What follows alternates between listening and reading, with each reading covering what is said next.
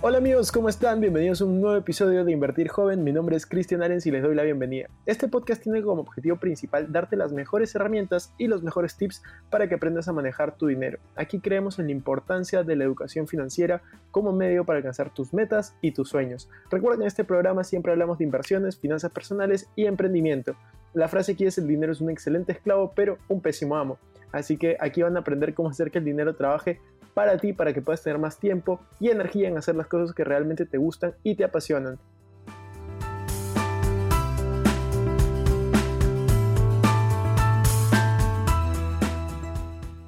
Hola Arthur, bienvenido a nuestro podcast de Invertir Joven, nuestra primera pregunta, y bueno, antes felicitarte por, por la iniciativa, por haber fundado CES Capital. CES Capital es la primera y única fintech peruana enfocada en wealth management. Hoy vamos a aprender qué significa esto, cómo funciona y mucho más. ¿Cómo nace la idea de CES Capital? ¿Cómo, cómo, cómo surge esta idea? ¿Cómo surge este emprendimiento? ¿Ya cuánto tiempo tiene en el mercado? Cuéntanos un poco, por favor. Hola, Cristian. Eh, en primer lugar, muchas gracias por la oportunidad de conversar un poco sobre mercado de capitales y innovación financiera. Este, bueno, CES Capital es una fintech de wealth management y como toda fintech creo que nace de uma carência de um serviço pontual, não de um serviço específico. Então, a companhia basicamente ha sido criada em 2016, logo de uma análise de mais ou menos oito meses que hicimos no mercado peruano sobre a concentração do mercado de gestão patrimonial, seja através de fundos mútuos, ou seja através de fundos de inversão, ou até mesmo mercado alternativo de valores. Eh, donde estos tipos de inversión están centralizados básicamente un 90% en la mano de cuatro entidades financieras. Entonces, nuestro objetivo ha sido poder suplir eh, a través de una oferta la demanda de inversionistas afluentes hacia instrumentos que hasta la fecha estaban dirigidos solamente a inversionistas de alto patrimonio.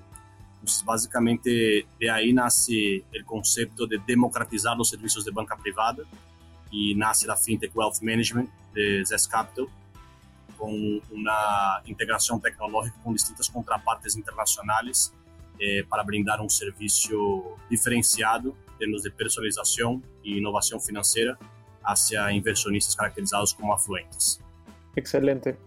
Y tú mencionas también, eh, he estado revisando su página y en una parte tú mencionas la palabra, bueno, las palabras de wealth management al igual que ahora. Entonces, quería saber un poco a qué te refieres con wealth management, qué es esta, esta bueno, estas dos palabras, ¿no? Bueno, wealth management eh, significa, o sea, literalmente hablando, significa gestión patrimonial. Y es un servicio eh, de no solamente de asesoría, sino gestión activa de portafolio. En su gran parte, eh, en los últimos 15, 20 años, inició un proceso de democratización en mercados desarrollados pelo que sempre ha sido um serviço brindado hacia inversionistas de alto patrimônio, pero que dado obviamente o impacto da tecnologia, começou a ser um pouco mais popularizado, eh, a inversionistas afluentes e hoje em dia já ao mercado retail através dos famosos robot advisors. Pero basicamente é um serviço integral de gestão de portafolio eh, que pode ser um asset allocation de maneira bastante diversificada en distintos activos y que permite tanto personas naturales como jurídicas contar con un servicio de gestión continua de su portafolio de inversión. Excelente. Y dado que tú estás mencionando esto, pueden haber muchas personas que nos están escuchando y que en este momento quieren comenzar a, a invertir, pero no saben dónde invertir. Entonces, te quería preguntar, ¿qué ventajas tiene una persona al invertir con ustedes versus una inversión bancaria tradicional, llámese bonos, productos estructurados o inclusive a través de una sociedad agente de bolsa para las personas que son eh, de Perú? Bueno, básicamente la, la, la, pregunta, esa pregunta, o sea, la respuesta en la misma primera, ¿no? O sea, dado eh, la ineficiencia del mercado de capitales en general en toda Latinoamérica, eh, pero específicamente hablando en Perú, este, la centralización, el oligopolio financiero, obviamente transmite muchísimas situaciones que no que podem ser não tão favoráveis para o consumidor final, mas duas delas eh, são bastante importantes para nós é a baixa oferta de produtos, uma, e a dos é o abuso de custos. Então, creo que o grande diferencial nosso dentro do mercado está muito relacionado ao alinhamento completo de interesses com nossos inversionistas, onde temos simplesmente um cobro relacionado a profit share é uma taxa de performance é, relacionado a, ao resultado positivo de um portfólio de inversão. É decir, cobramos uma taxa se é que há um resultado positivo. De lo contrário, é, nos afetamos de maneira econômica, tal qual nossos inversionistas. Entonces, creio que isso seria um dos principais diferenciais, se não eh, o mais, se não o principal. Eh, además, obviamente, de uma assessoria personalizada la combinación de, de, lo que es el mejor de la máquina con el mejor del humano, eh, y utilizar una, una, plataforma bastante tecnológica que nos posibilita disminuir los gastos eh, a un extremo y, y, a su vez poder ofrecer un servicio bastante personalizado en términos de asesoría humana eh, que cuenta también con un, el respaldo de un grupo de asesores de inversión externo que posibilita obviamente una mejor interacción eh, con el inversionista final, combinando obviamente tecnología con capital humano. Entonces, por ahí creo que sería eh, el principal diferencial. ¿no? Obviamente que eso está muy relacionado eh, a la educación financiera, generación de contenido frecuente de la compañía de cara a empoderar tanto los asesores de inversión cuanto el mismo inversionista. Excelente. A mí me parece súper importante lo que dices y con el concepto que yo me quedo es con profit share, porque hoy en día hay muchas personas que, que te asesoran para invertir, pero no necesariamente tienen los mismos incentivos que tú, es decir, ganan comisiones por transacciones y no necesariamente por la ganancia. Entonces, a mí me parece súper importante este término que tú mencionas de profit share, que es básicamente cobran un porcentaje sobre el éxito de, de, de la inversión, ¿no?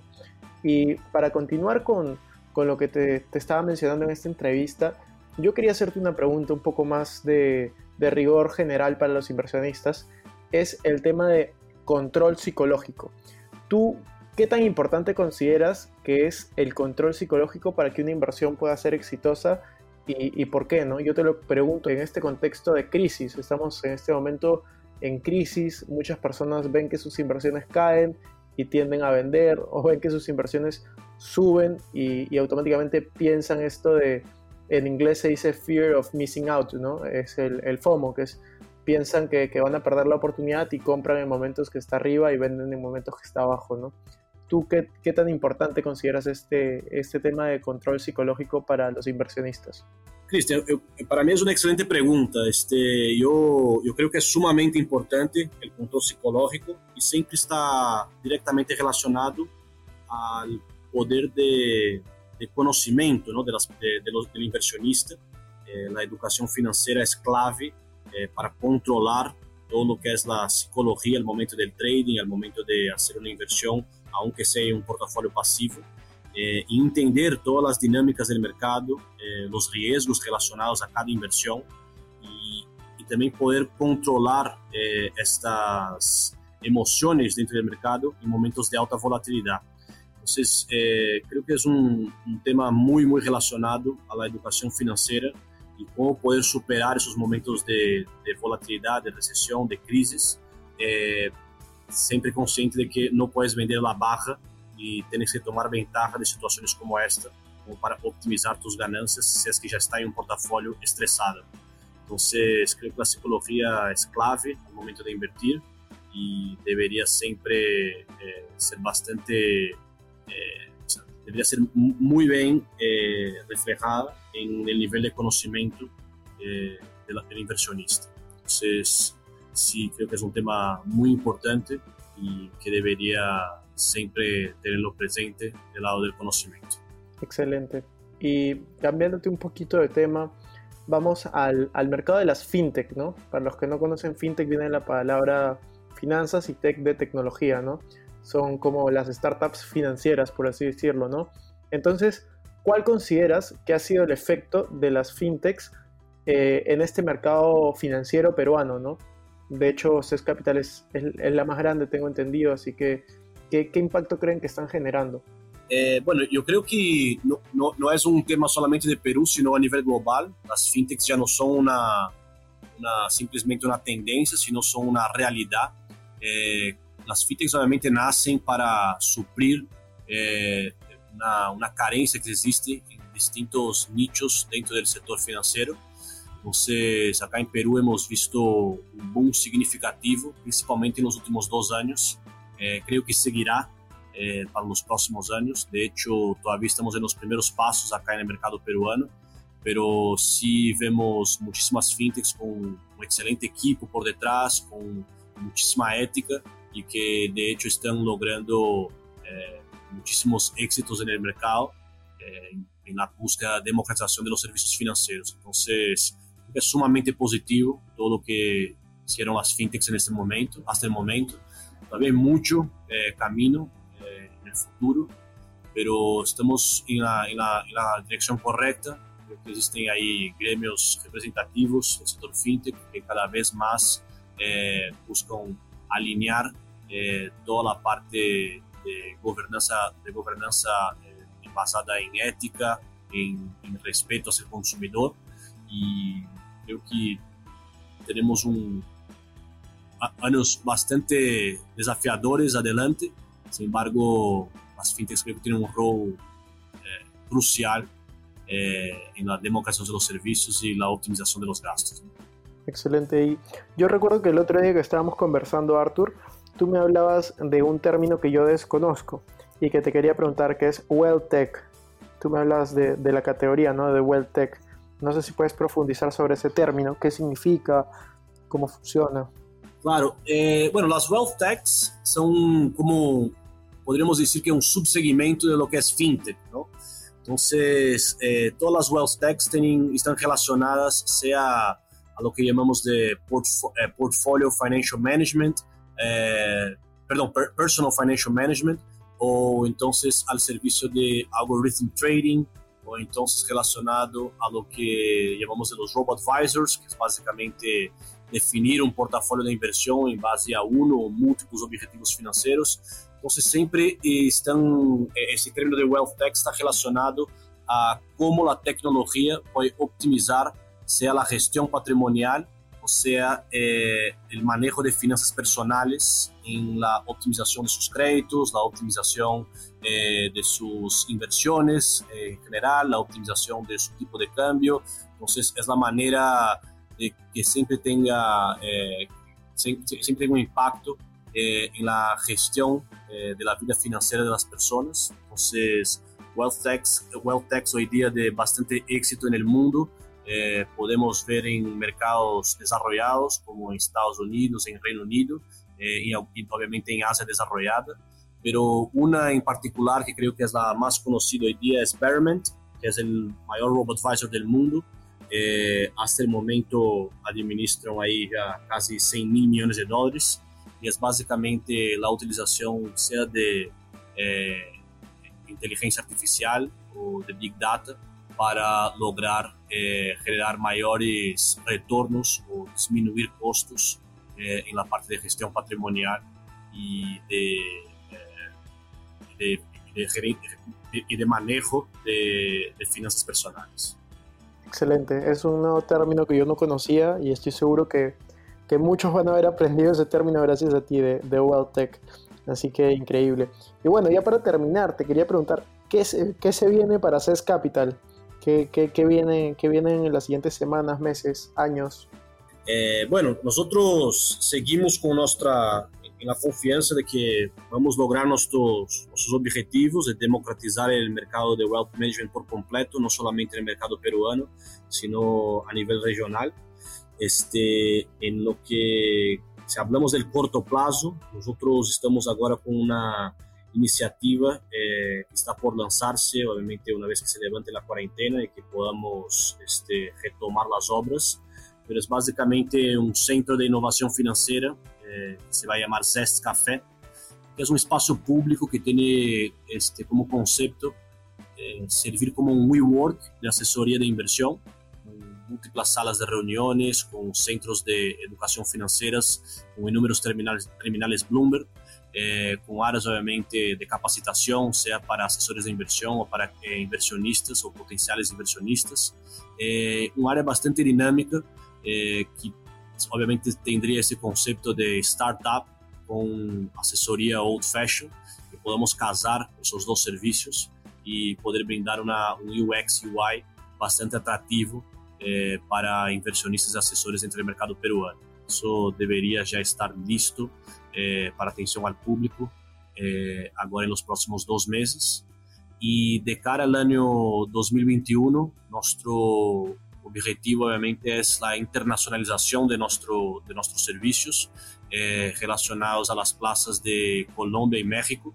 E nossa expansão vai de la mano com a marca Zés Café. Nosso objetivo não é armar oficinas estandarizadas de wealth management, sino armar centros de inovação financeira que permita un mejor diálogo con el inversionista final, con el cliente final y obviamente siempre de la mano con el capital humano del asesor de inversión. Excelente, me parece increíble la idea. Ya quiero, ya quiero ir a uno de esos es café y, y, probar la experiencia, ¿no? Así que eso, eso ha sido todo, Arthur. Muchas gracias por, por participar. No sé si hay algo que quieras añadir. No, eh, eu que agradeço bastante a oportunidade, Christian. Eh, vou añadir acá um pouco sobre eh, sobre el rol ¿no? de, de, la asesoría de inversión en momentos de esos con, con, alta volatilidad, con incertidumbres en todo lo que la, eh, la oferta y la demanda en todos los países. Así que creo que siempre vale la pena eh, educarse financieramente y a los que no tienen tanto tiempo para identificar oportunidades, siempre buscar una asesoría eh, profesional y una plataforma que permita estar siempre alineada hacia sus intereses. Así que, bueno, creo que siga creciendo el empreendedorismo de finanzas tecnológicas en el país y que podamos cada vez más acercarnos de inversionistas que hasta el momento, o sea, clientes en general, hasta el momento, que no tenían una solución tan optimizada. Así que agradezco nuevamente por la oportunidad, Cristian. Excelente, muchas gracias Artur. Ya nos vemos seguramente en Café o en un siguiente episodio del programa.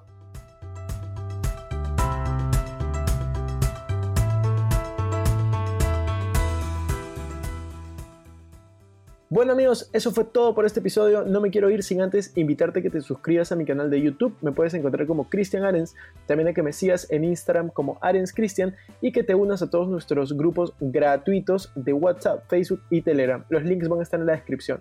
También no te olvides de visitar nuestra web invertirjoven.com donde vas a encontrar artículos de finanzas personales, inversiones y emprendimiento. Si nos estás escuchando desde Spotify, no te olvides ponerle follow para no perderte ningún episodio.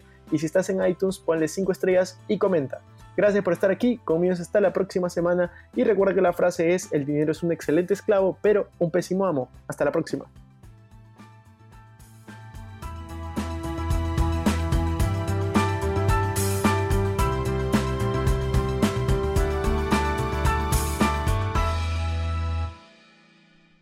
Este es un podcast producido por Explora.